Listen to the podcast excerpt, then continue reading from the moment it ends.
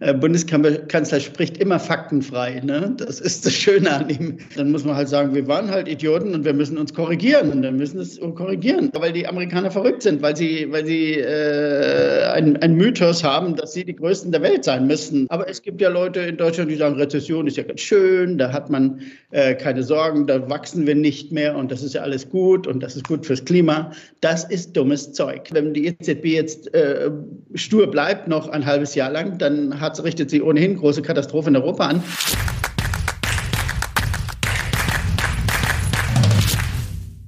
Servus Leute und herzlich willkommen in einem brandneuen Video auf meinem Kanal. Mein Name ist Mario Lochner und ich bin heute zurück mit einem hochkarätigen Gast. Ihr habt schon nach ihm gefragt. Er ist einer der bekanntesten Ökonomen des Landes, war Staatssekretär im Bundesministerium der Finanzen und hat in hoher Position für viele internationale Organisationen gearbeitet. Herzlich willkommen, Heiner Flassbeck. Hallo, guten Tag. Herr Flassbeck, ich freue mich heute wieder auf Klartext und ich freue mich natürlich, wenn ihr jetzt den Kanal abonniert, um solche Gäste in Zukunft nicht mehr zu verpassen. Herr Flassbeck, äh, wir haben gerade schon gesprochen, ich hatte eigentlich was anderes äh, notiert, aber wir haben gerade schon uns unterhalten äh, darüber, dass Sie sich totgelacht haben, haben Sie, glaube ich, gesagt. Und zwar geht es um das Statistische Bundesamt. Was war denn ja. heute Morgen so lustig? Ja, das Statistische Bundesamt hat heute Morgen vermeldet, dass es gar keine Rezession in Deutschland mehr gibt.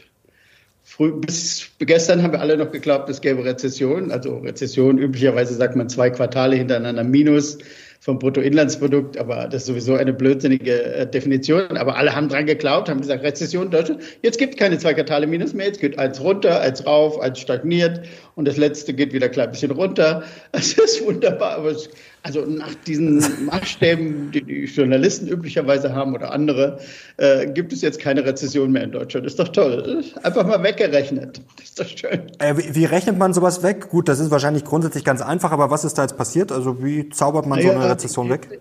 Man muss immer wissen, man muss wissen, diese volkswirtschaftliche Gesamtrechnung ist eine Rechnung, ist keine Statistik. Ne? Viele Leute glauben, mhm. das Bundesamt hat jetzt alles zusammengezählt und hat dann rausgefunden, dass es um 0,1 gewachsen oder gesungen ist. Das stimmt nicht. Es wird nix, es wird nur ein bisschen gezählt am Rande. Und mit diesen Statistiken, die man hat, wird dann hochgerechnet und geschätzt und gemacht und getan. Und man tut halt so lange, bis es irgendwie so, ja, wie gesagt, hatten wir Aber schon das mal. Das ist ja schon Manipulation in gewisser Form, oder? Oder wie nennt man sowas? Bitte?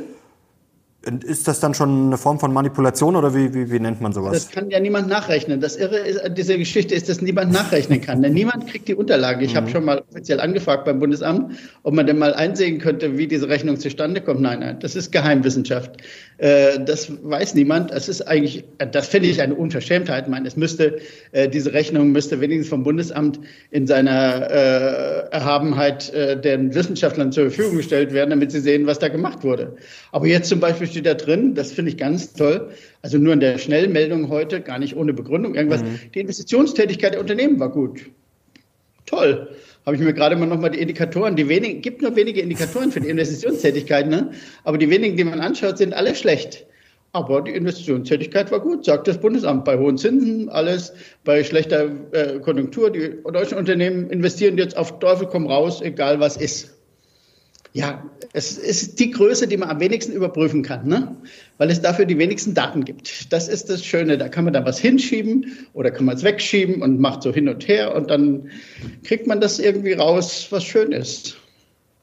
Da wollen wir heute natürlich genauer draufschauen. Ich war natürlich auch auf Ihrem Blog und habe da ein paar interessante Charts und Grafiken gefunden. Sie haben schon am 26. Juli geschrieben, Overkill, die EZB fährt die europäische Wirtschaft vor die Wand und alle schauen zu. Wie weit ist die Wand denn jetzt noch weg? Denn offiziell haben wir gar keine Rezession mehr. Ja, das ist, äh, also für Europa äh, gibt es diese Rechnung noch nicht. Jetzt äh, warten wir mal ab, was das äh, Europäische Amt jetzt äh, errechnet in seiner Weisheit. Äh, aber äh, es ist ziemlich klar, wenn man auf die neuesten Indikatoren schaut, also ich recht schaue mal auf den PMI, heißt der, äh, mhm. dieser Index von, von Market, wenn man da drauf schaut für Oktober, dann ist der auch für Oktober für ganz Europa schlecht, richtig schlecht und zeigt Rezession an. Für ganz Europa, für die EWU, ne, für die Währungsunion. Mhm. Äh, und das ist kein gutes Zeichen, wenn wir bis Oktober, also wir haben ja bis September auf jeden Fall schon mal ich jag jetzt nicht mehr Rezession, weil das darf man jetzt nicht mehr sagen, äh, wir haben eine ganz scheiß Entwicklung gehabt. Aber diese scheiß Entwicklung geht offensichtlich noch in den Oktober hinein. Und auch der IFO-Test, äh, äh IFO-Indikator, auf den jetzt alle gucken und alle sagen, ach, der ist ja ein bisschen nach oben gegangen. Der ist leider auch äh, äh, irreführend, weil eigentlich das Wirkliche, was Konjunktur ausmacht, ist nämlich das verarbeitende Gewerbe und der Bau und die sind beide weiter negativ gewesen. Also Dienstleistungen sind ein bisschen nach oben gegangen, dadurch ist der ganze Indikator ein bisschen nach oben gegangen, aber Dienstleistungen haben mit der Konjunktur gar nichts zu tun, die gehen mal rauf und gehen mal runter. Also das ist auch irreführend. Der Oktober war auch schlecht, das wissen wir schon sich ziemlich sicher. Der September war schlecht und egal, was das Bundesamt rechnet, die deutsche Wirtschaft ist an einer wirklich schlechten Verfassung, die europäische allzumal. Jetzt gibt es ja auch viele Indikatoren, Sie haben es gerade angesprochen, und auch vor ein, zwei Wochen bei Bloomberg und Co. gibt es ja überall eigentlich ja, keinen guten Ausblick für Deutschland, auch im kommenden Jahr nicht. Ist ja nicht so, dass wir jetzt eine kleine Delle haben und dann ist auf einmal wieder alles äh, gut und springt nach oben. Also das sieht momentan ja schon nach einer richtigen Malaise aus. Ähm, fühlen Sie sich da ein bisschen veräppelt? Der Bundeskanzler erzählt ja schon seit Monaten auch im Sommerinterview, ja, dass ja eigentlich alles so gut läuft. Und Herr Habeck erzählt dann, dass er die deutsche Industrie in ihrer vollen Vielfalt erhalten wolle. Also ähm, kommen Sie sich da veräppelt vor oder kapieren die das wirklich nicht? Tja, das ist eine gute Frage. Der Bundeskanzler spricht immer faktenfrei. Ne? Das ist das Schöne an ihm. Er spricht vollkommen faktenfrei. Er spricht über Dinge, äh, die er sich so denkt irgendwie. Und ähm, mit den Fakten hat es nichts zu tun. Er hat auch vor einiger Zeit gesagt, die Bauwirtschaft, die Schwäche in der Bauwirtschaft haben nichts mit den Zinsen zu tun. Am Tag darauf hat seine Bauministerin da gesagt, ja, die hohen Zinsen würden die Bauwirtschaft schädigen. Aber so Kleinigkeiten hat diese Regierung machen niemanden nervös.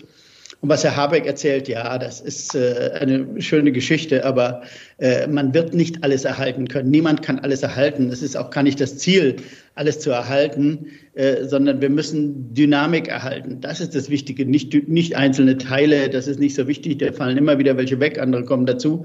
Wir müssen die Gesamtdynamik erhalten und die ist weg. Und das begreift offensichtlich, das sage ich jetzt mal so, das begreift offensichtlich in Berlin niemand. Das begreift weder Herr Lindner noch Herr Habeck noch Herr Scholz dass diese Dynamik wichtig ist, dass man diese Dynamik aufrechterhalten muss. Und jetzt gucken Sie dann immer alle noch ein Quartal weiter. Ja, das sagen die Prognostiker, ja, es geht aufwärts. Ja, das sagen die Prognostiker schon seit einem Jahr, dass es aufwärts geht. Und es ist nicht aufwärts gegangen. Das müsste man ja mal zur Kenntnis nehmen. Und was die Prognostiker jetzt sagen für das erste Quartal, ist Fantasie. Das wissen die nicht. Keiner weiß das. Die hoffen jetzt alle darauf. Ich will mal erklären, worauf alle hoffen. Die Inflation geht jetzt runter, die geht ja tatsächlich runter. Wir haben leider die mhm. letzten Zahlen jetzt noch im Moment noch nicht, aber die geht weiter runter. Auch wie haben wir lange besprochen, ne? lange mhm. drüber geredet, dass die Inflation sehr schnell wieder verschwindet. Sie verschwindet auch sehr schnell. Und ähm, Jetzt hoffen alle darauf, dass dann, weil die Löhne ein bisschen stärker gestiegen sind, die sind ja so vier, fünf Prozent gestiegen, dass dann der Konsum die deutsche Wirtschaft äh, herausbringt aus der Konjunktur. Das mag sein, das mag aber auch nicht sein. Es kann auch sein, dass die äh, hohen Zinsen weiter so stark sind, dass es nicht so wirkt. Äh, hohe Zinsen sagen ja, ihr sollt kein Geld ausgeben, ihr sollt euer Geld zur Bank tragen. Ne?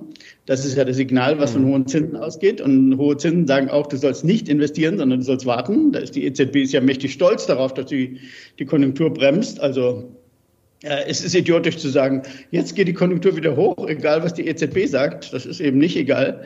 Äh, und äh, deswegen weiß niemand, ob es im ersten Quartal aufwärts geht. Und das ist das Risiko. Das Risiko ist, dass wir ganz Europa wieder in eine Malaise fallen, die nach unten führt und wo es, wenn es nur stagniert über ein paar Jahre, äh, ist es eigentlich eine Katastrophe, weil wir dann wieder viel Zeit verlieren und, und die Arbeitslosigkeit ist weiterhin hoch und wir haben äh, viele Einkommensverluste. Und wir kriegen auch das, was wir eigentlich wollen, was alle ja wollen, nämlich den Strukturwandel hin zu klimafreundlicher Produktion, den kriegen wir genau nicht hin. Weil wenn es schwach ist, wenn die Wirtschaft schwach ist, dann gibt es Beharrungstendenzen. Dann sind die Beharrungstendenzen so groß, dass es genau nicht klappt mit dem Umbau. Mhm. Aber es gibt ja Leute in Deutschland, die sagen, Rezession ist ja ganz schön, da hat man äh, keine Sorgen, da wachsen wir nicht mehr und das ist ja alles gut und das ist gut fürs Klima. Das ist dummes Zeug. Ne? Das ist super dummes Zeug. Wir brauchen Strukturwandel äh, für, die, äh, für das Klima, aber nicht Stagnation.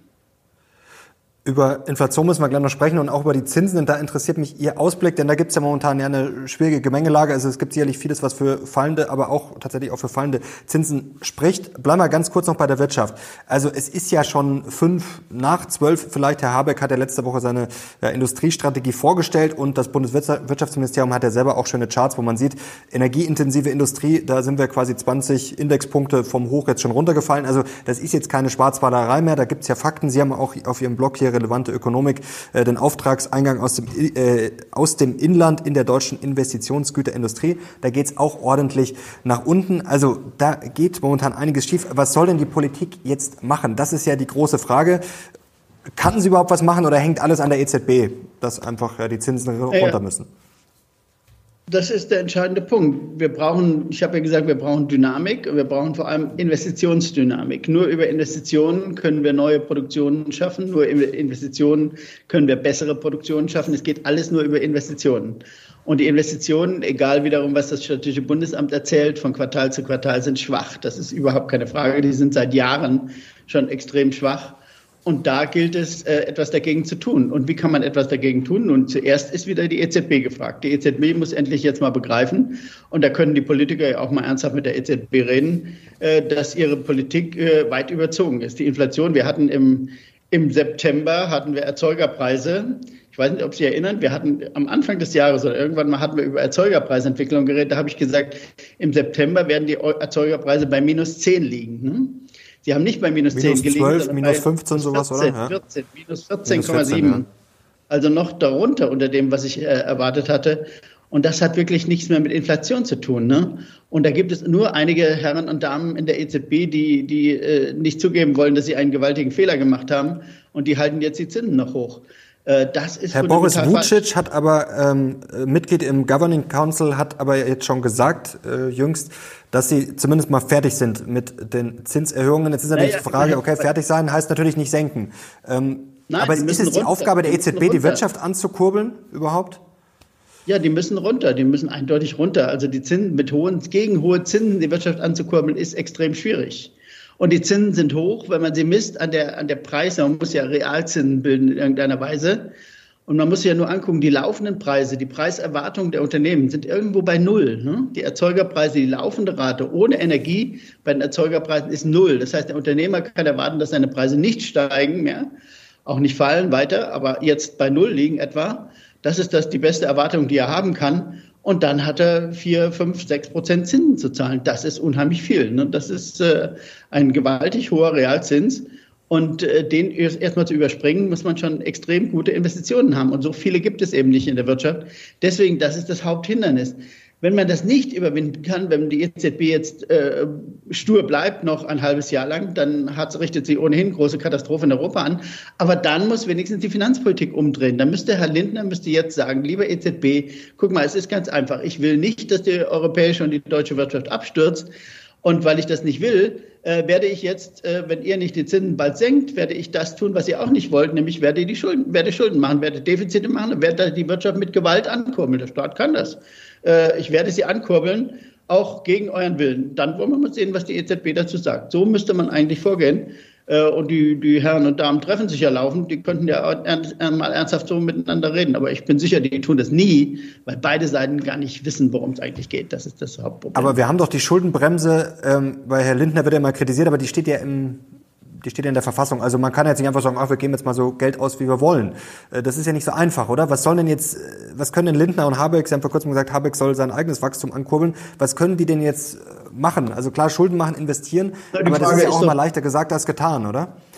Naja, gut, aber die Frage ist ja, ist doch, äh, ist äh, Nullwachstum und die Gefahr einer wirklichen Rezession, also und steigende Arbeitslosigkeit, ist das eine Situation, wo die Schuldenbremse noch greift oder nicht?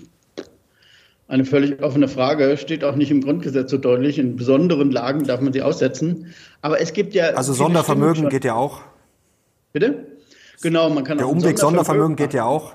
Sondervermögen finde ich das Beste. Der ging ja schon öfters. Es ist überhaupt klasse, dass man die Sonderschulden nennt man Sondervermögen. Dann sind sie gut. Ne? Wenn man die Sonderschulden Sondervermögen nennt. Es ist alles nur eine Frage der Sprache. Man muss nur virtuell sein in der Sprache. Dann kriegt man schon alles hin. Also machen wir jetzt, äh, schlage ich vor, ein Sondervermögen Konjunktur äh, für die deutsche Wirtschaft Sondervermögen Investitionen klingt noch besser. Sondervermögen Zukunftsinvestitionen, das klingt super, das ist ganz klasse. 100 Milliarden und dann wird, äh, kann man alles Mögliche machen, noch viel mehr in die Infrastruktur investieren. Man kann auch für die privaten Investoren noch Abschreibungserleichterungen machen oder tausend Sachen. Und man kann aber auch dafür sorgen, dass die, die, die Nachfrage läuft. Das heißt, man kann äh, dem privaten Haushalten Geld geben durch Steuersenkung oder auf andere Weise äh, und damit äh, die Konjunktur anregen. Es gibt immer viele Möglichkeiten, die Konjunktur anzuregen. Es ist nicht so, dass äh, einem da nichts einfällt. Die Amerikaner haben ja auch Tausende von Milliarden ausgegeben. Die haben das irgendwie geschafft. Die geben halt Subventionen für bestimmte Bereiche und was weiß ich. Man kann unheimlich viele Sachen machen. Das ist nicht das Hauptproblem. Das Hauptproblem ist, dass wir unser, unser Denken umschalten müssen, dass wir begreifen müssen, dass in dieser Situation uns niemand da rauszieht, äh, außer dem, der große Zufall oder das Ausland wieder aber das sieht im Moment nicht danach aus. Ne? Also halten wir fest, um das Thema mal so halb abzuschließen, wenn die EZB die Zinsen nicht senkt, spätestens im kommenden Jahr, dann ja, haben wir eine satte Rezession in Europa, in Deutschland. Wird das dann so Finanzkrisenniveau oder was erwarten Sie da, wenn das schief geht? Ja, das weiß auch niemand, wie weit das runtergeht. Das kann auch viel, viel weiter runtergehen. Ja, das ist, äh, es gibt da keine Hängematte oder kein, kein Sicherheitsnetz, wo man sagen könnte, da ist es auf jeden Fall Schluss. Äh, wenn sowas nach unten mal äh, sich verstärkt und europaweit verstärkt, dann kann es auch leicht in, in den Bereich minus zwei Prozent oder drei Prozent gehen. Also das weiß alles niemand. Und, und dieses Risiko vor Augen muss man einfach handeln. Und äh, ich sage auch mal voraus, die EZB wird massiv unter Druck kommen. Die, die Preise, wir werden jetzt sehen, morgen kommen dann, glaube ich, die europäischen Preise äh, werden wir sehen, die sind wahrscheinlich noch mal weiter runtergegangen. Die EZB kommt dann massiv unter Druck. Ich wundere mich ja überhaupt, dass der Druck nicht größer ist. Ich meine, wenn ich Unternehmer wäre in Deutschland, ich würde wirklich äh, in der Öffentlichkeit auch Druck machen, sagen, seid ihr verrückt, immer noch von Preiserhöhungen zu reden, äh, die, die die Vergangenheit betreffen, die nichts mit mir zu tun haben. Ich kann meine Preise eben nicht erhöhen und deswegen sind die Zinsen extrem hoch. Aber die lassen sich alle von dem Gerede von der EZB, von Lagarde und Nagel abspeisen. Äh, ja, das ist immer noch vier Prozent und in der laufenden Rate in der Entwicklung ist es eben weit weniger als vier Prozent, sondern eher bei null. So, das hatte ich schon gesagt. Jetzt nochmal zurück zu dem Punkt, äh, wie, kommen wir, wie kommen wir da raus in ganz Europa? Nun, ganz Europa braucht eine echte Kehrtwende bei der Zinspolitik. Das ist unabdingbar. Und dann müssen, müssen wir für ganz Europa ernsthafte Schuldenregeln diskutieren. Und die sind eben wieder nicht ernsthaft diskutiert worden. Wir haben ja schon ein paar Mal gesagt, wenn es die privaten Unternehmer nicht schaffen, die Ersparnisse in Investitionen umzusetzen, über Schulden, immer nur über Schulden, es geht immer nur über Schulden, logischerweise geht es nur über Schulden, dann müssen das die Staaten machen. Und dann muss man von der europäischen Schuldenregel runter. Man muss nicht nur von dem deutschen äh, Verfassungsbremse weg, sondern man muss von den europäischen Schuldenregeln runter. Und es kann nicht sein, und es wird die Diskussion wieder härter werden, dass Deutschland sich mit seinem Leistungsbilanzüberschuss, der ist ja immer noch in der Größenordnung 200, 220 Milliarden, äh, dass Deutschland so tut, als könnten die anderen alle auch solche Leistungsbilanzüberschüsse machen und sich dadurch retten. Das können sie eben nicht. Die Lage in anderen Ländern ist viel verzweifelter noch. Und Frankreich und Italien, Italien hat ja schon ganz klar gesagt, dass ihr nächstes Jahr ihr Defizit nicht senken werden, sondern erhöhen werden. Das staatliche Defizit in Italien wird von 3,7, glaube ich, in diesem Jahr auf 4,7 oder sowas steigen in der Größenordnung. Und Sie haben das explizit gesagt. Und ich kann nur sagen, Sie haben recht. Sie haben vollkommen recht. Das ist das Einzige, was diese Wirtschaft jetzt aufrechterhalten kann, dass sie nicht abschmiert, ist äh, die, die staatliche Nachfragepolitik. Das ist nun mal so. Das ist die Logik. Da kann man, also, das kann man lieben oder nicht. Man kann verzweifeln, ob der staatlichen Schulden, was auch immer. Ist alles gut und schön. Aber die Logik ist ganz eindeutig. Die Logik sagt, es geht nur darüber und sonst gar nicht. Herr Flassberg, lassen Sie uns mal über die Inflation sprechen, denn jetzt wünschen wir uns ja als Unternehmer, als Investoren ja sowieso natürlich auch niedrigere Zinsen. Aber kann es sein, dass die Leute einfach da nicht dahinter stehen? Ich habe auch erst vor zwei Wochen äh, beim Italiener, das war jetzt kein Sternerestaurant, ein Tiramisu für 13,50 Euro äh, gegessen. Also die Leute sehen doch an allen Ecken und Enden, auch wenn die Erzeugerpreise sinken und auch wenn es gute Entwicklung gibt bei der Inflation. Es ist doch alles verdammt teuer geworden. Es wird jetzt auch erstmal nicht billiger. Jetzt gibt es Druck beim Ölpreis. Jetzt wird dann die Lkw-Maut erhöht und CO2-Preise und Steuern. Und das wird dann wahrscheinlich auch wieder weitergegeben. Also es ist doch verdammt teuer geworden und es bleibt doch auch teuer, oder? Also das ist doch nicht so einfach zu sagen, ach, die Erzeugerpreise fallen jetzt und dann ist wieder alles gut. Nein, das, ja, das gut ist, ist nicht. Die Preise bleiben hoch, aber es ist keine Inflation mehr. Ne? Wir haben keine Inflation mehr. Inflation heißt, die Preise würden jetzt wieder um 10 Prozent steigen. Das tun sie nun wirklich nicht, sondern sie bleiben da, wo sie sind, etwa. Das stimmt. aber das sind natürlich hoch weiterhin. Die Preise sind, äh, viele Preise sind hoch. Nun, dann muss man die Löhne anschauen. Was ist bei den Löhnen passiert? Nun, wir haben immerhin in der Größenordnung, sagen wir, 5 Prozent in Europa äh, Zuwachse gehabt das gleicht nicht ganz den, die Inflationsrate dieses Jahres aus. Aber ich habe auch schon äh, häufiger gesagt, wir können das aber auch nicht erwarten, weil die Inflationsrate dieses Jahres oder der vergangenen Jahre, die hohe Inflationsrate, kam ja nicht aus Deutschland, sondern die kam vom Rest der Welt. Und der große Teil davon ging an die Ölproduzenten, ne? die Kataris und Saudis, die nicht wissen, wohin mit ihrem Geld. Die haben das gekriegt. Und äh, deswegen, von denen können es die Leute, deutschen Lohnempfänger ja nicht nehmen. Ne? Wenn wir eine Möglichkeit hätten, die zu besteuern, sollten wir das machen, aber die ist ja noch nicht erfunden. Also von wem wollen jetzt die deutschen Lohnempfänger die, das Geld nehmen, äh, wenn das Geld alles bei den, bei, den, bei den Saudis und Kataris sitzt? Das ist der große, das große Problem. Wir haben einen, technisch gesprochen, einen Terms of Trade Schock gehabt, negative Terms of Trade, ist jetzt wieder vorbei, aber das hatten wir. Und diesen Terms of Trade Shock, den müssen wir bezahlen. Da geht nun kein Weg dran vorbei. Den kann niemand aussetzen. Und ich halte es auch für überzogen, sagen, die deutschen Unternehmen haben da äh, zugeschlagen, Gearflation und was es alles gab. Also das ist alles äh, viel harmloser, als irgendjemand gedacht hat. Äh, das ist eben, wie gesagt, auf der Erzeugerpreisstufe, da sind ja die eigentlichen Unternehmen, die Investoren der Erzeugerpreisstufe sieht man, da ist nichts von Gearflation, da sind die Preise ganz niedrig. Und dass der Handel in Deutschland nicht besonders wettbewerbsstark ist, das haben wir schon gewusst. Oder dass da der Wettbewerb nicht besonders hoch ist, haben wir schon gewusst. Da kann das Kartellamt ja mal vorgehen, da bin ich dafür. Aber das hat alles nichts mit Geldpolitik zu tun. Das Verrückte ist, wenn wir dann noch da drauf die hohen Zinsen hauen, äh, dann macht es ja nicht besser, sondern macht alles viel schlechter. Die Zinsen verschlechtern ja die Situation nochmal dramatisch, statt sie zu verbessern. Und deswegen müssen die Zinsen jetzt so schnell wie möglich runter, damit wir wenigstens die Belastung nicht mehr haben. Jetzt nehme ich mal die Position von einem, es sind ja immer ein paar kritische Zuschauer dabei, die dann sagen, ach hier der Flassbeck, der leugnet die Inflation, wo wir gerade schon drüber gesprochen haben, dass ja alles noch teuer ist. Sie haben es gerade schon erklärt, warum es für Sie keine Inflation mehr ist. Ähm, aber kann das jetzt nicht schiefgehen? Wir sehen ja jetzt schon länger diese Charts, immer der Vergleich zu den 70er Jahren. Da war es ja auch so Inflation hoch, dann geht's wie jetzt runter und dann ging's wieder hoch. Jetzt ist das natürlich nicht garantiert, aber wir haben jetzt die Krise in Nahost, wir haben die steigenden Ölpreise. Wenn da jetzt ja, ein Funke, wenn da was schief geht, wir haben die Deglobalisierung, äh, wir haben ja, Handelskriege und so weiter und so fort. Da braucht's doch nicht viel, oder? Und dann marschieren wir wieder schön mit der Inflation nach oben. Ja, dann ist es immer noch keine richtige Inflation, dann sind es wieder Preissteigerungen. ich, bin ja, ich bin ja ein alter Mann. Gott sei Dank kann ich eher die 70er Jahre beurteilen. Da habe ich nicht nur schon gelebt, da habe ich schon gearbeitet als Volkswirt. Insofern weiß ich das ganz genau, was da passiert ist. Wir hatten in der Tat zwei Schocks. Ne? Wir hatten den Schock 73, 74, Yom Kippur-Krieg, war Israel auch. Mhm.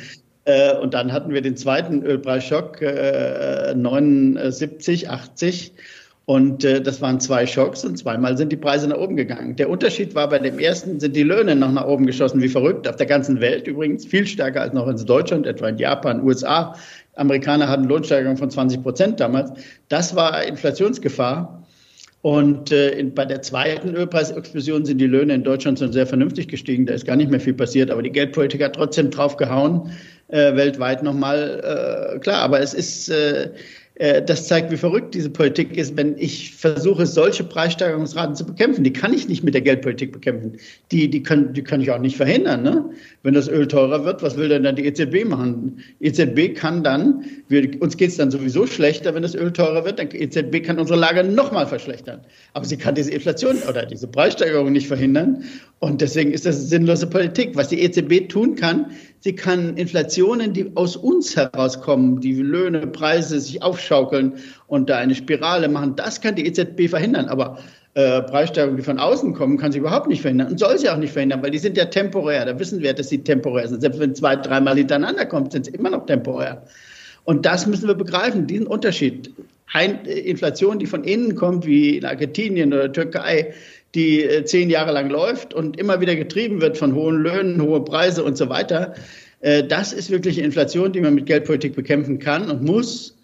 Aber diese Preissteigerungsraten, wenn sie kommen, haben wir Pech gehabt. Ne? Was soll man da machen? Wenn also kann man eigentlich sagen, die EZB zerstört nur die Wirtschaft zu 100 Prozent und bekämpft zu 0 Prozent die Inflation, wenn man es ja, jetzt mal überspitzt die, ausdrückt. hat an dieser Inflation oder an diesen Preissteigerungsraten überhaupt nichts gemacht. Was, was hat sie denn gemacht? Sie hat noch zusätzlich die Wirtschaft kaputt gemacht. Die Preise wären genauso runtergegangen ohne die Zinserhöhung. Das ist doch alles Energie, das haben wir doch gesehen. Es war eine reine Energiepreissteigerung, die ist wieder weg. Und die wäre auch ohne Zinserhöhung weggegangen. Klar, keine Frage. Und äh, insofern macht die EZB richtet nur Schaden an, sie richtet zusätzlichen Schaden an. Wir haben schon Schaden durch diese Preiserhöhung und der wird noch verstärkt, indem wir jetzt noch draufkloppen. Wie gefährlich ist dieses ganze Feld jetzt? Also Sie haben es gerade erklärt, die EZB Sie ja besonders kritisch. Dann haben wir ja auch hohe Zinsen in den USA, da brummt die Wirtschaft noch, aber da fürchten jetzt ja auch schon viele eine Abkühlung. Man sieht es auch schon ein bisschen, also es ist sehr gemischt. Also es gibt viele Indikatoren, die positiv sind, einige, die negativ sind. Und dann haben wir diese ganzen Konflikte, also zwischen den USA und China ja schon länger, jetzt Nahost, den Ukraine-Krieg und Co. Also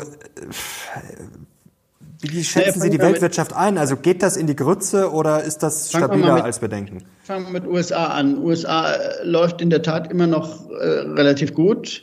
Warum läuft mhm. es so gut? Nun, weil einerseits gibt es durch die Bank relativ hohe Lohnsteigerungen inzwischen. Äh, ich habe ja gerade einen Abschluss gegeben äh, mit General Motors und den äh, mhm.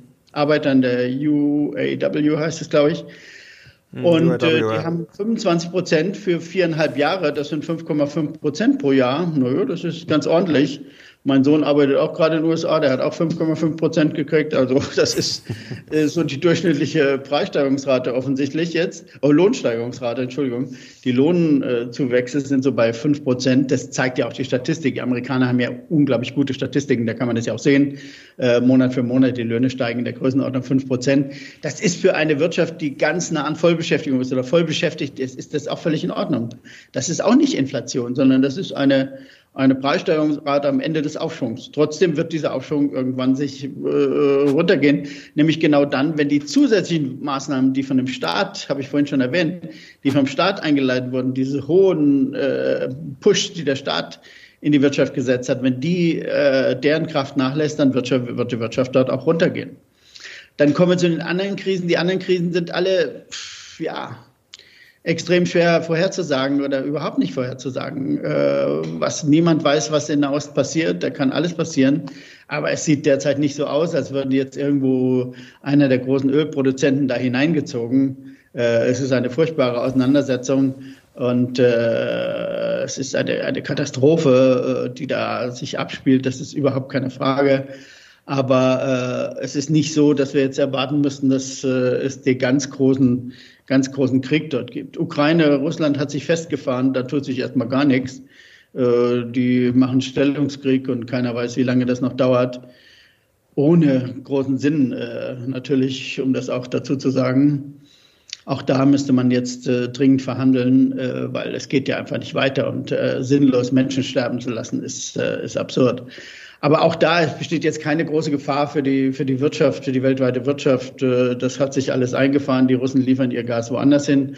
Es kommt dann wieder zurück nach Deutschland über Indien. Was ist die größte immer. Gefahr? Macht Sie was nervös, wo Sie sagen, das darf nicht? Was jetzt ist die größte Gefahr für die Weltwirtschaft? Die dritte Gefahr ja? finde ich eher noch die größte.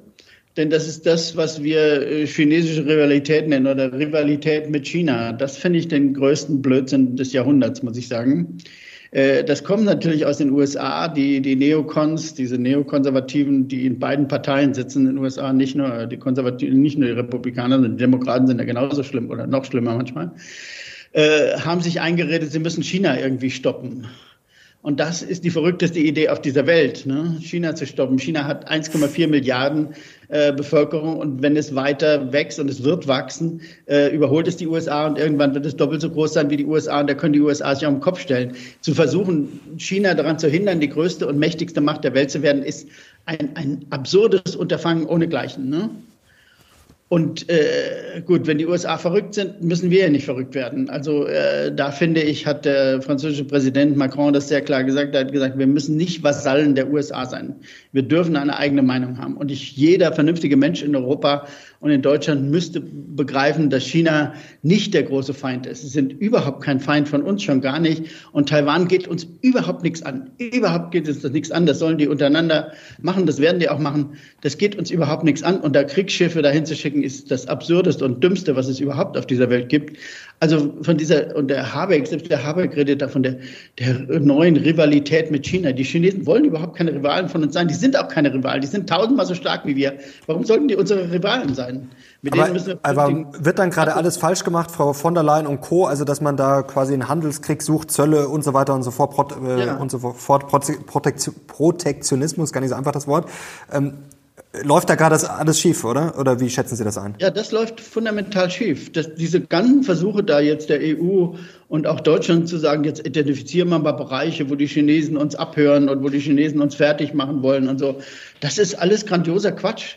Äh, ich habe gerade einen Artikel geschrieben äh, letzte Woche, der sich mit China beschäftigt, wo ich nochmal deutlich gemacht habe, China ist immer noch e-, extrem abhängig von uns, von unserer Wirtschaft, weil immer noch unsere Firmen in ganz großem Maße in China produzieren und aus China heraus sehr billige Produkte exportieren. Unsere Firmen, das sind äh, nicht chinesische Firmen in erster Linie. Also inzwischen weiß ich nicht, ob es 50-50 ist oder vielleicht sind ein paar mehr chinesische jetzt. Aber vor ein paar Jahren noch, als ich mich noch intensiv mit China beschäftigt hatte, waren es immer noch die Mehrheit war, die Mehrheit der chinesischen Exporte waren äh, Exporte ausländischer Firmen aus China heraus auf den Weltmarkt. Und jetzt so zu tun, als würden die unsere Kon Konkurrenten sein, ist ja wirklich völlig verrückt. Und dass die Chinesen aber jetzt aber bei den Autos auch haben wollen, die, die eigenständig äh, etwas produzieren und nicht nur von Westland abhängig sind, ist auch das Selbstverständlichste von der Welt. Nach einer so langen Phase, wo unsere Unternehmen dort absolut dominant waren, dass die Chinesen jetzt auch bestimmte Bereiche äh, okkupieren, ist völlig klar. Aber bei der Autoindustrie, da sind wir nach wie vor abhängig. Gut, die haben sicherlich auch einiges verschlafen, einige Fehler gemacht. Trotzdem, wenn jetzt in China natürlich nach dem ja, 20-Jahres-Plan, wenn das Politbüro sagt, so, wir wollen jetzt die E-Auto-Vorherrschaft und dann wird da ordentlich Geld draufgeschmissen und dann wird das subventioniert, dann können die das natürlich billiger anbieten. Können wir da zuschauen? Also die Autoindustrie ist ja doch für Deutschland und Europa jetzt nicht so unwichtig, vor allem für Deutschland natürlich. Wir haben, erstmal müssen wir nochmal zur Kenntnis nehmen, dass wir jahrelang uns dumm und dürmlich verdient haben mit China im chinesischen Markt, mit unseren Autos. Ne? Daimler und BMW vorneweg und Audi auch, die haben sich dumm und dürmlich verdient in China. China hat uns 2010 mit seinem Import deutscher Autos sozusagen aus der Rezession geholt. Das wird ja hier immer völlig verdrängt. Und wir haben aus China heraus, genau wie alle anderen, billig produziert, in China billig produziert und aus China heraus unsere Abhängigkeit, die kommt auch von unseren eigenen Firmen, äh, zu einem erheblichen mhm. Teil äh, die, die Vorleistung in China hergestellt. Ja, warum? Weil es dort billiger war. Ne? Weil wir unsere hohe Produktivität dahin gefahren haben, unsere Anlagen haben wir dahingestellt und dann haben wir die billigen chinesischen Arbeitskräfte genommen und haben die das machen lassen und die konnten das. Und äh, das Ergebnis ist, dass wir billige Vorleistungen hatten. Die können wir jetzt alle wieder selbst machen, da werden wir uns wundern. Dann wird das unendlich teuer. Wir haben die Kapazitäten auch gar nicht mehr. Man kann nicht sagen, wir machen äh, mit China eine Jahrhundertreform äh, oder Revolution. Das war es tatsächlich vor 20, 30 Jahren. Und nach 20 Jahren plötzlich sagen, ja, das wollten wir jetzt gar nicht. Jetzt sind, werden die Chinesen uns zu stark. Das, das ist absoluter Unsinn. Das ist extrem gefährlich. Man kann das machen. Wenn man extrem naiv und extrem dumm ist, macht man das. Aber ein intelligenter Mensch wird das nicht machen, sondern der wird ganz ruhig mit den Chinesen reden. Die Chinesen sind ein sehr friedliches Volk, ein sehr freundliches Volk und wird mit denen reden und wird sagen, wir machen schön weiter. Äh, und äh, natürlich kann ich in einigen Bereichen ein bisschen was tun, dass ich vielleicht nicht hundertprozentig abhängig bin von China, aber die Chinesen waren bisher extrem zuverlässig in allem und haben da nicht äh, politisch dazwischen gekloppt äh, um eigene Ziele zu erreichen. Jetzt haben Sie es selber gerade angesprochen, das sind ja gerade Trends, die wir erleben. Jetzt haben Sie gesagt, das wäre sehr, sehr dumm, aber man muss ja mit einigen dummen Sachen rechnen, nicht erst seit heute oder seit gestern. Und da haben wir einige Trends. Also die Deglobalisierung, dass es vielleicht teurer wird, dass wir sagen, okay, jetzt, äh, China liefert ja, uns gewisse Sachen ja nicht mehr.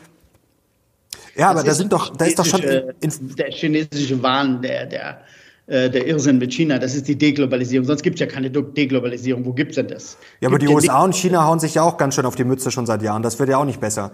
Also da gibt es ja schon.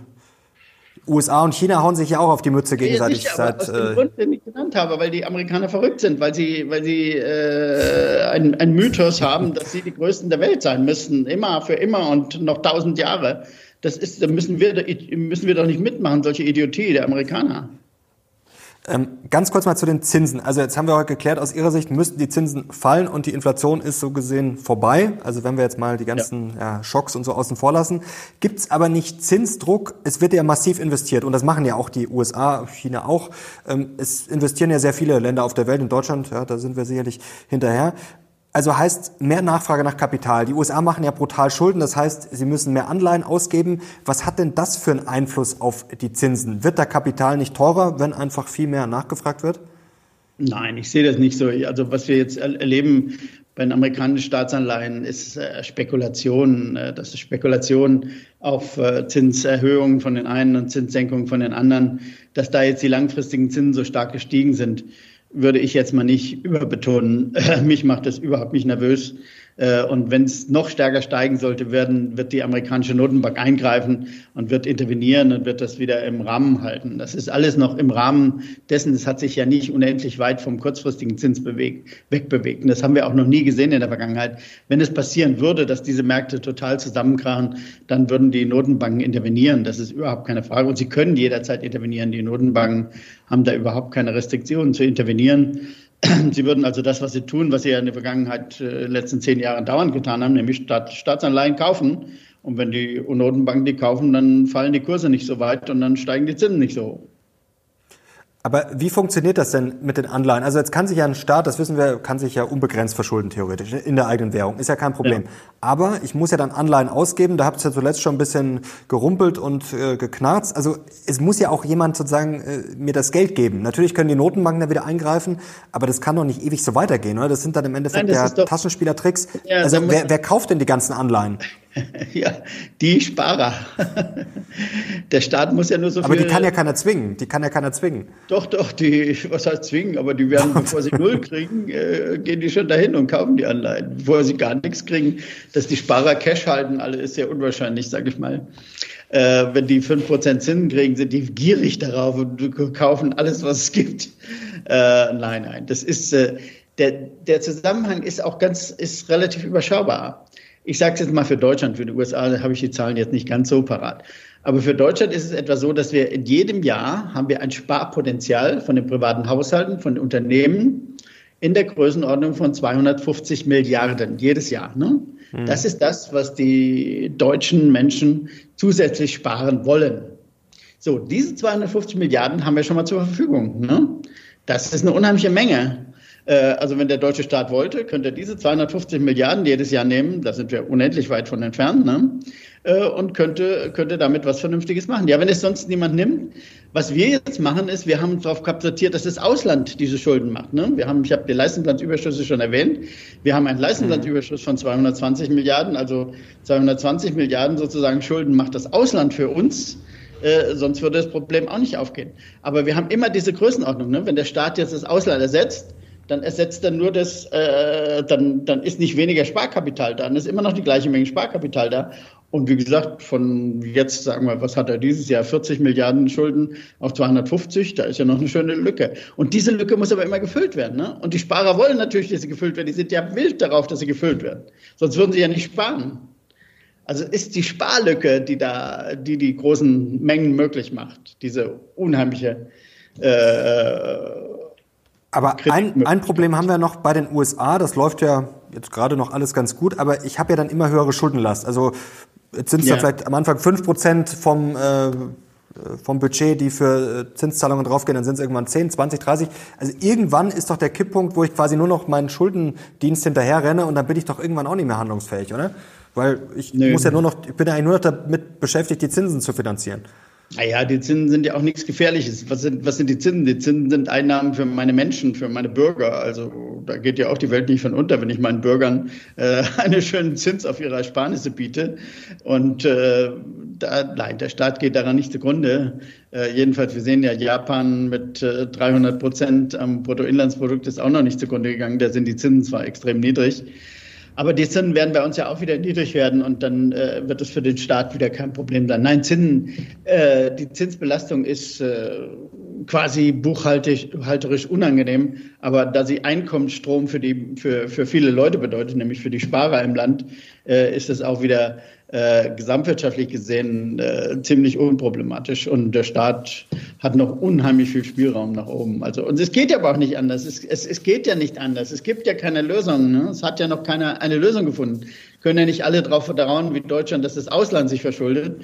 Gibt eben für die Welt, hat kein Ausland. Und dann muss irgendeiner muss es tun. Wenn es die Unternehmen nicht tun, ich bin ja absolut dafür, äh, dass die Unternehmen es tun. Aber wir haben noch keinen Weg gefunden, wie wir die Unternehmen dazu kriegen. Also muss es der Staat tun. Wir reden ja ständig über Inflation und dass sie zurückkommt, dass sie vielleicht noch nicht ganz weg ist. Wie wahrscheinlich ist denn eigentlich eine Deflation? Naja, Deflation, äh, ich habe mich gerade interessanterweise mit der großen Depression äh, beschäftigt der 30er Jahre des vergangenen Jahrhunderts.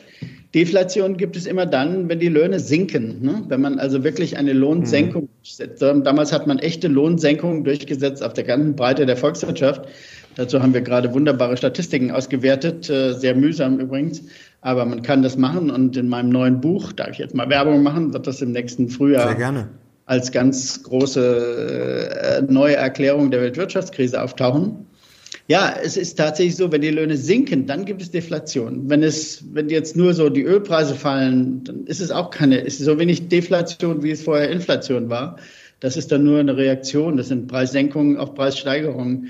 Das ist normale Geschichte es geht immer nur über die Löhne. Ne? Wenn, aus, wenn auf eine Preissteigerung, die von außen kommt, mit der wir gar nichts zu tun haben, dann die Löhne steigen würden, wenn jetzt in Deutschland die Löhne dieses Jahr 10 Prozent steigen würden und in Europa, dann hätten wir eine Inflation. Dann müsste die Geldpolitik dagegen haben. Nur das haben wir nicht.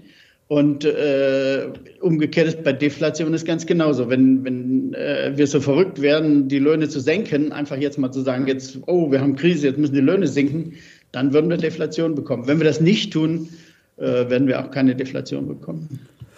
Können die Löhne überhaupt noch, also sie können natürlich sinken, aber ist es unwahrscheinlicher geworden durch die Demografie, weil wir einfach ja schon jetzt ein Problem haben, Arbeitskräfte zu finden? Also ist der Arbeitnehmer in einer viel stärkeren Position als vor 20, 30 oder 40 Jahren?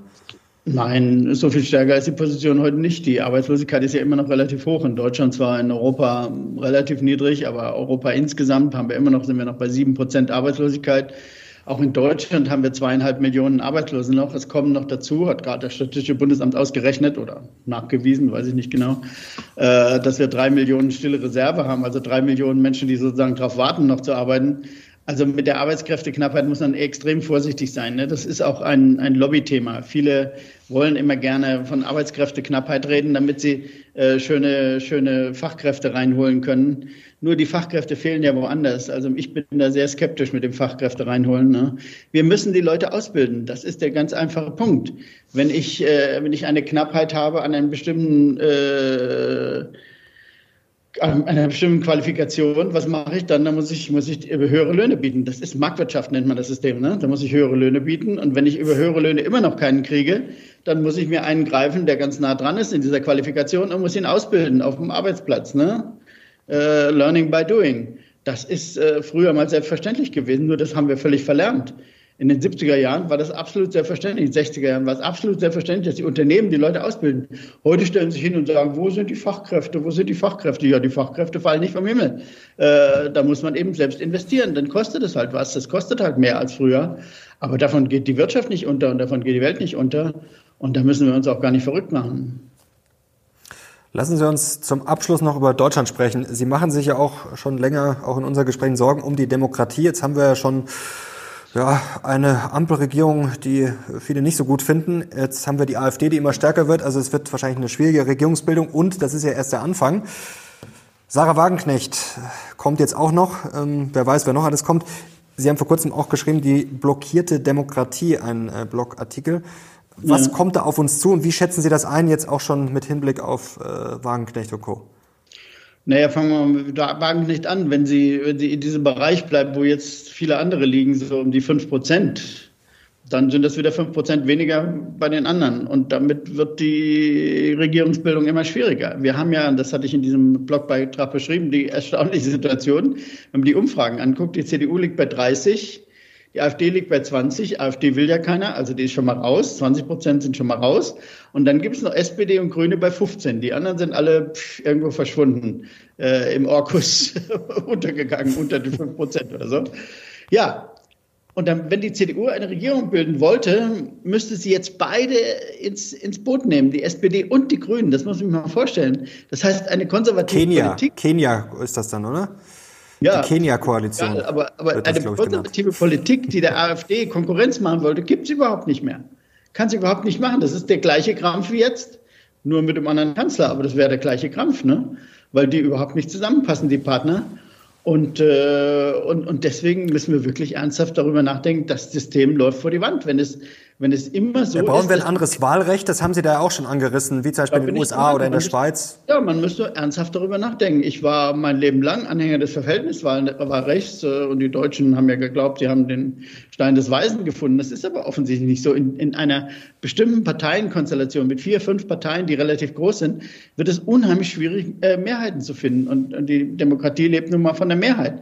Und deswegen finde ich, muss man ernsthaft über Mehrheitswahlrecht nachdenken, wo der eine alles gewinnt und der andere alles verliert. Und ist es halt so für vier Jahre und damit muss man leben. In Frankreich, der Präsident, der wird Präsident und mit einer unglaublichen Macht ausgestattet, mit einem Rückhalt in der Bevölkerung in der Größenordnung von vielleicht 20 Prozent. Das ist äh, das andere System und USA ist genauso. Also äh, bevor wir immer weiter in den Krampf gehen und, und keine richtigen Regierungen mehr kriegen und die AfD immer stärker wird, äh, muss, man, muss man ernsthaft äh, drüber nachdenken, wie man da rauskommt. Und das tut im Moment niemand. Das finde ich äh, extrem bedauerlich. Alle tun so, als sei das sakrosankt. Ist es aber nicht. Demokratie ist ein kompliziertes System. Es ist nicht so einfach. Mehrheit ist nicht ganz klar, was Mehrheit ist. Niemand weiß genau, was Mehrheit ist. Und deswegen muss man neu darüber nachdenken.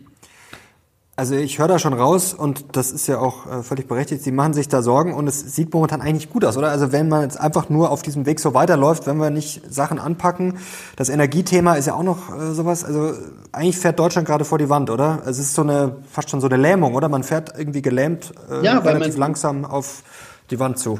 Ja, weil diese Regierung sich nicht einigen kann. Sie kann sich eigentlich auf nichts einigen. Sie kann sich immer nur auf den ganz kleinen gemeinsamen Nenner einigen. Und das ist ja keine Regierung. Das hat nichts mit Regierung mehr zu tun. Das sind Verwalter. Sie verwalten Deutschland irgendwie. Aber das reicht nicht. Wir haben große Herausforderungen. Man muss etwas tun. Man muss auch mutig sein mal. Man muss auch die Bevölkerung mitnehmen. Man muss viel mehr erklären und man muss viel mehr in die Offensive gehen. Die Regierung muss ja auch, warum muss ich solche Sachen wie mit den Schulden erklären? Das muss die Regierung erklären. Und, äh, und da muss man, und auch mit der Inflation, das muss die Regierung, muss da viel offensiver sein.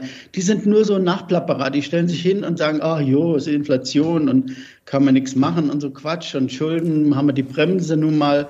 Wir Idioten haben die Schuldenbremse ins äh, äh, Grundgesetz geschrieben. Ja, jetzt haben wir die, wir Idioten sie reingeschrieben, wir können aber nichts mehr dagegen tun. Das ist doch verrückt. Ich meine, das ist doch eine absurde Position.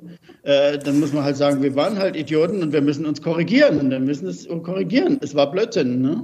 Man macht ja Erfahrung. Wie lösen wir denn das? Es war halt Blödsinn das Energieproblem. Denn natürlich kann man sagen, investieren hin und her, klar, aber das dauert ja alles. Wir wissen, das dauert sowieso schon mal in Deutschland alles ein bisschen länger, bis das bis überhaupt erstmal gemacht wird, bis es genehmigt wird. Also dafür gehen ja schnell mal fünf bis zehn Jahre, bis wir sagen, da kann man überhaupt mal erst Erfolge sehen. Brückenstrompreis und Co. werden daher diskutiert und zuletzt der Deutschlandpakt. Was würden Sie denn jetzt konkret machen, um auch dieses Energieproblem zu lösen und zu verhindern, ja, dass die Unternehmen abwandern, dass immer weniger bei uns produziert wird? Wir können es nicht lösen. Es muss global gelöst werden oder es wird das ganz schlecht. Das wir, ja, das ist so. Es ist ein globales Problem und das kann man nur global lösen. Und wir müssen uns dafür einsetzen, viel mehr, als wir tun es ja bisher überhaupt nicht, dafür, dass es äh, eine globale Lösung für die fossile Energie gibt. Und dies kann nur heißen, mit den Produzenten, mit den Saudis und Kataris sich an einen Tisch setzen und sagen, wie können wir dazu kommen, dass wir äh, die Menge beschränken und dass der Preis nach oben geht, sodass sich die ganze Welt anpasst. Die Welt passt sich nicht an. Wir machen Partiallösungen hier und da. Die Amerikaner machen ein bisschen was und äh, gleichzeitig fördern die Amerikaner aber weiter Öl wie bekloppt und Gas fördern sie wie bekloppt. Äh, das, das wird nie was werden. So wird es nichts werden. So ist es unmöglich. Da braucht man einen Plan. Aber man braucht eben einen globalen Plan. Und äh, dieses ganze Gefummle, dieses nationale Gefummle, das halte ich da für fundamental falsch. Und auch die Hoffnung, wir könnten jetzt, wenn ich jetzt kein Fleisch mehr esse, dann wird alles gut oder so.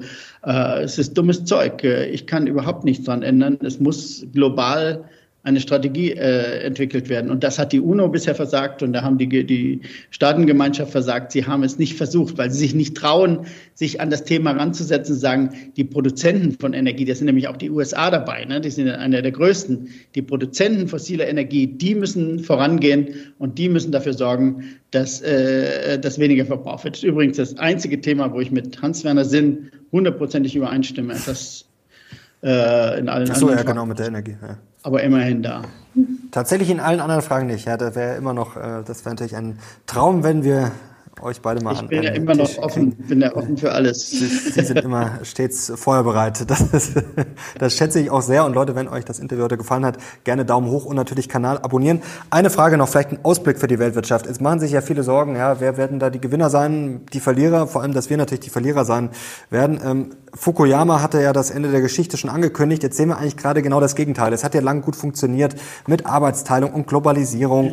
Und jetzt merken wir gerade, ja, es bewegt sich zumindest mal so äh, ordentlich in die Gegenrichtung. Aufteilung der Welt in zwei Blöcke. Wir sehen sie jetzt gerade wieder eigentlich, ja, der Westen, die Amerikaner, wir im Schlepptau, Sie haben es ja vorher beschrieben, und dann eigentlich, ja, der globale Süden, wo aber auch, ja, China viel äh, rumvorwerkt und Russland, man sieht jetzt wieder beim Israel-Konflikt, dass da auch ja, Putin zündelt gegen den Westen. Also eigentlich kann man schon sagen, so eine Aufteilung in zwei Blöcke mehr oder weniger. Was kommt da wirtschaftlich auf uns zu? Wird das alle Wohlstand kosten oder wird es da vielleicht auch ganz große Gewinner geben? Ja, Gewinner gibt es immer, aber ich, ich gehe nochmal zurück auf unsere Position muss sein. Wir müssen unseren Wohlstand erhalten und indem wir nicht zulassen, dass es diese beiden Blöcke gibt. Und wir können es am besten dadurch nicht zulassen, dass wir auf China zugehen, dass wir mit China vernünftig umgehen ne? und äh, nicht China zum Dämon hochstilisieren. Äh, dass es wirklich ist. China ist äh, in seiner Geschichte niemals aggressiv äh, mit Kriegen äh, vorangegangen, sondern China ist immer überfallen worden von anderen.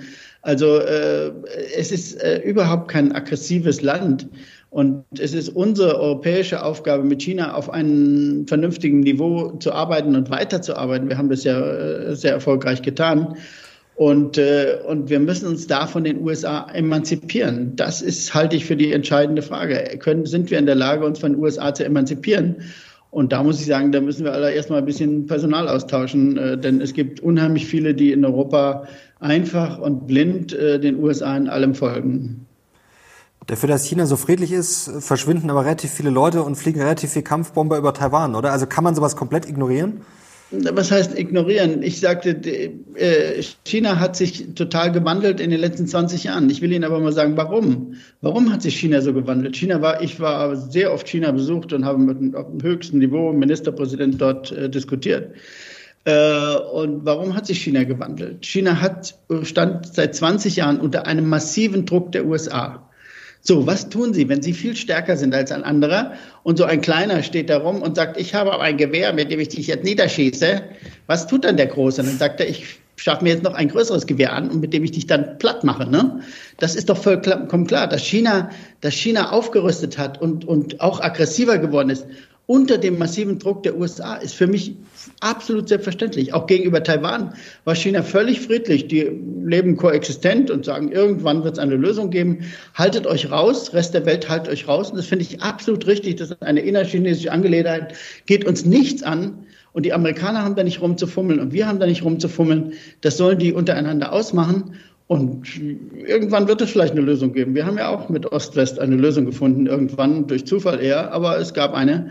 Und äh, ansonsten, ansonsten müssen wir mit China so umgehen äh, wie mit einem, einem vernünftigen Partner. Und das sind sie absolut.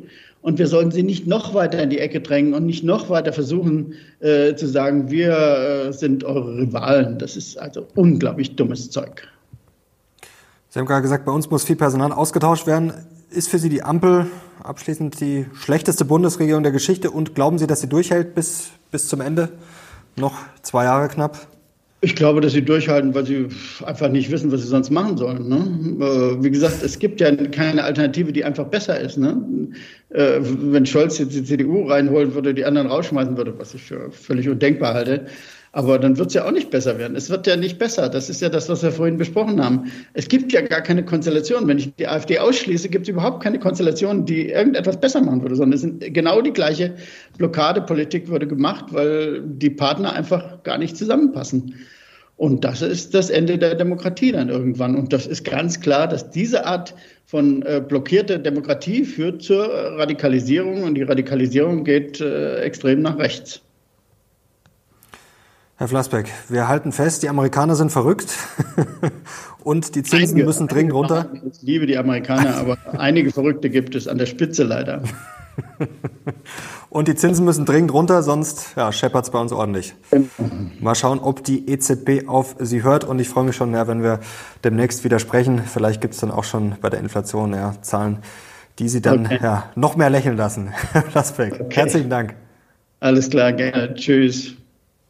Und ich hoffe, euch hat es wieder Spaß gemacht. Gerne Daumen hoch und natürlich Kanal abonnieren, um solche Highlights nicht mehr zu verpassen. Herzlichen Dank an Sie, herzlichen Dank an euch fürs Zuschauen. Wir sehen uns raus. Bis zum nächsten Mal. Ciao.